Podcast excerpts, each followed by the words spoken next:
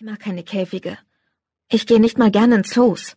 Bei meinem ersten Zoobesuch erlitt ich, während mein Blick auf diese armen Tiere fiel, beinahe einen klaustrophobischen Anfall.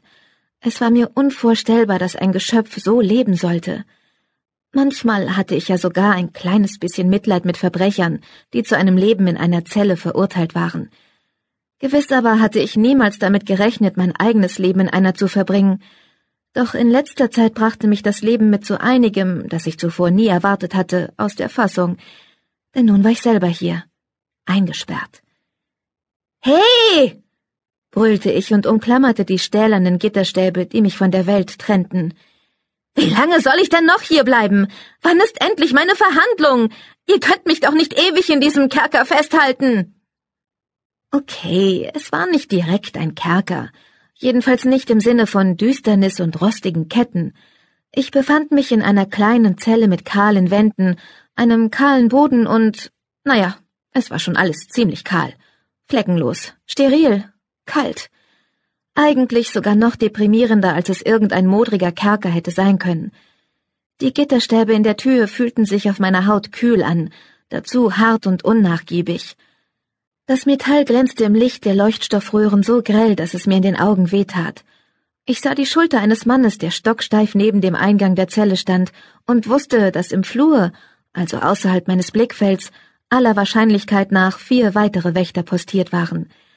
Außerdem wusste ich, dass mir keiner von ihnen eine Antwort geben würde, was mich während der letzten zwei Tage jedoch nicht daran gehindert hatte, auch weiter ständig Antworten von ihnen zu verlangen. Als die gewohnte Stille eintrat, seufzte ich und ließ mich wieder auf die Pritsche in der Ecke der Zelle fallen. Wie alles andere in meinem neuen Zuhause auch, war diese Pritsche farblos und kahl.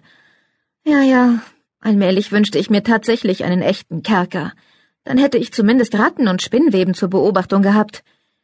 Ich starrte zur Decke, und sogleich überfiel mich, wie schon so oft, dieses Gefühl der Orientierungslosigkeit, dass sich die Decke und die Wände eng um mich herum schlossen, als bekäme ich keine Luft mehr, als drängten die Seiten der Zelle immer dichter heran, und zwar so lange, bis kein Platz mehr war, als würde damit alle Luft hinausgedrückt werden. Da richtete ich mich japsend auf. Nicht die Wände und die Decke anstarren, Rose, ermahnte ich mich selbst.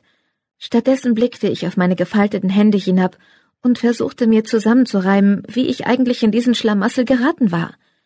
Die erste Antwort lautete Offensichtlich hatte mir jemand ein Verbrechen in die Schuhe geschoben, das ich gar nicht begangen hatte.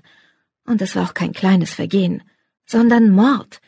Sie waren tatsächlich so dreist gewesen, mich des schlimmsten Verbrechens zu beschuldigen, das ein Moroi oder Dampir überhaupt begehen konnte.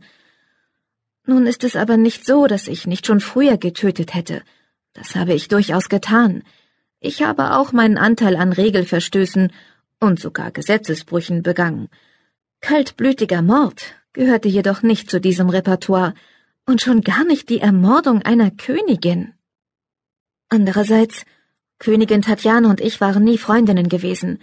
Sie war die kühl kalkulierende Herrscherin der Moroi, einer Rasse lebender Vampire, die Magie nutzten und niemanden um seines Blutes willen töteten – Tatjana und ich hatten aus einer ganzen Reihe von Gründen ein schwieriges Verhältnis zueinander gehabt. Ein Grund dafür war der, dass ich mit ihrem Großneffen Adrian ausging. Ein anderer, meine Missbilligung ihrer Strategie bei der Abwehr der Strigoi, jener bösen, untoten Vampire, die uns alle so zusetzten. Tatjana hatte mich etliche Male hintergangen, aber ihren Tod hatte ich darum doch niemals gewollt. Jemand anders offenbar schon, und die Betreffenden hatten eine Spur von Beweisen gelegt, die direkt zu mir führte. Das Schlimmste daran waren meine Fingerabdrücke überall auf dem silbernen Pflock, der Tatjana getötet hatte.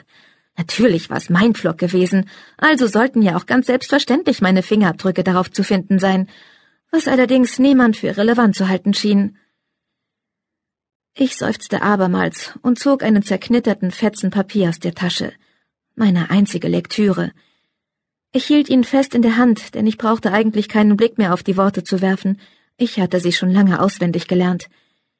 Der Inhalt des Briefes ließ mich an dem zweifeln, was ich über Tatjana gewusst hatte. Er ließ mich überhaupt an vielen Dingen zweifeln. Allmählich an meiner eigenen Umgebung irre werdend, glitt ich aus der Zelle hinüber in die Umgebung einer anderen Frau, die meiner besten Freundin, Lissa.